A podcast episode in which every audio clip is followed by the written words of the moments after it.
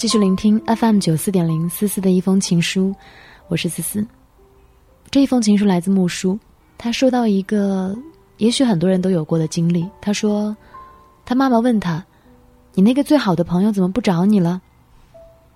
五一那几天，我窝在家里看书、玩手机，哪儿都不想去。我妈看不下去了，一脸嫌弃的问我说：“你那个谁谁谁怎么不来找你玩了呀？”我愣了一下，吞吞吐吐的说：“嗯。”他他还没放假呢。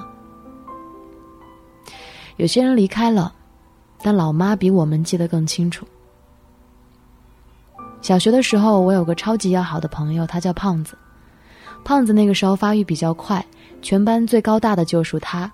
他经常恶作剧欺负别人，喜欢扯掉小女生内衣的肩带。在大家的评价里，他就是个小混蛋。但在我的眼里，他却是一个富有正义感的善良 boy。我早读书一年，发育比较慢。小学时代在班里一直都是一个小布丁，经常被别人欺负。但胖子每次都会及时的出现在我的面前，把欺负我的人都狠揍一顿。印象最深刻的是，有一次我在洗手间里被几个高年级的混混勒索要钱，因为我身上没钱，他们准备把我揍一顿解气。我在里头喊“胖子”，在外面等着的胖子立马冲进来救我，抡起胳膊就要开打。打不过他们，胖子就用头往他们的胸口一顿的猛撞，其中有一个混混躲开了，胖子一头撞在了墙上，轰的一声，一股鲜红从天灵盖上流了下来。混混们都是有贼心没贼胆的货色，见红了都一哄而散去了。我陪胖子到校医室，路上我红着眼睛跟他说：“这辈子我们俩就是兄弟了。”后来小学毕业了，我去了市里最好的中学，他则去了校风最坏的学校。听说那里的人天天打架，在那个年代我还不懂得玩 QQ，也很少打电话。后来搬家，我把他的电话号码也弄丢了，从此再也没有见过他。这是我这辈子最遗憾的事情之一。有时候因为年少不懂得如何去维护情感，在路上丢失掉了挚友。在高中的时候，Sophie 跟最要好的闺蜜同时喜欢上了一个男生，一开始只是觉得尴尬。但两个人都说好了，不要因为这个男生而影响这么多年的感情。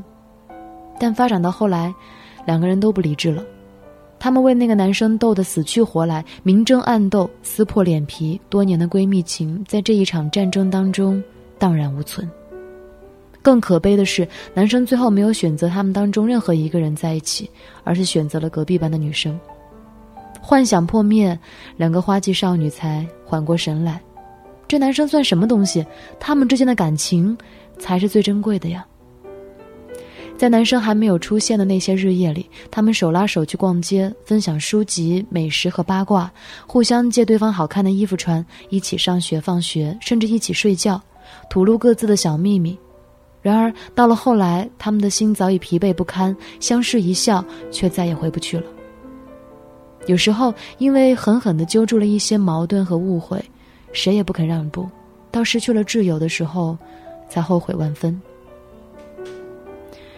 在大学里，我跟一个室友聊得很来，我们兴趣爱好非常相似，品味也很一致，因此我们常常形影不离。放假时，我还带他回家吃饭，在我家住下，我也会到他家玩儿。后来毕业，他进了金融行业，我选择了互联网行业。他每天谈业务要飞来飞去，我笑他在天上的时间估计比在陆地上的时间还长。至于我，那时候忙着一个新项目，每天加班加点，周末也不休息。毕业第一年，我们抽空聚了一次，他跟我聊我听不懂的金融，我跟他畅谈他听不懂的互联网。那天晚上，我还很想跟他再喝一场，他就看看表说很晚了，我明天还要飞呢。他之前从来不会拒绝我。那一刻，我隐约觉得我们之间的距离正变得越来越大。毕业第二年，我们没有见面，只是偶尔还会在微信上互相寒暄，缅怀过去。毕业第三年，我们只会在对方的朋友圈里面点个赞，连留个言都小心翼翼要想半天。我想起毕业典礼那一天，院长在礼堂上语重心长地跟我们说：“好好珍惜这一刻，毕业后很多人这辈子都不会再见了。”更多的时候，两个人因为道路不同，失去交集，渐行渐远。以前我们学过鲁迅的《故乡》，里面有一段话是这样说的：“我这时很兴奋，但不知道该怎么说才好，只是叫：“啊，闰土哥，你来了。”我接着便有许多的话想要连珠串儿一般的涌出：脚鸡、跳鱼儿、贝壳、茶。但又总觉得被什么挡着似的，单在脑里面回旋，吐不出口外去。他站住了，脸上现出欢喜和凄凉的神情，动着嘴唇却没有作声。他的态度终于恭敬起来了，分明的叫道：“老爷。”我似乎打了一个寒颤，我们之间已经隔了一层可悲的厚墙壁了。那时候我不懂。为什么两个好友难得见面，却搞得这么伤感？后来我明白了，我们以为他们会是我们一生的挚友，生死与共，永不分离。但长大之后才发现，其实他们也就只能够陪我们走一段，到了路口，终究还是要分道扬镳。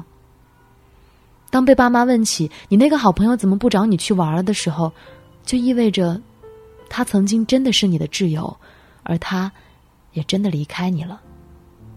但无论如何，都要感谢曾经的陪伴，因为他们，这一路上才有了欢声笑语，我们才不会感到孤单。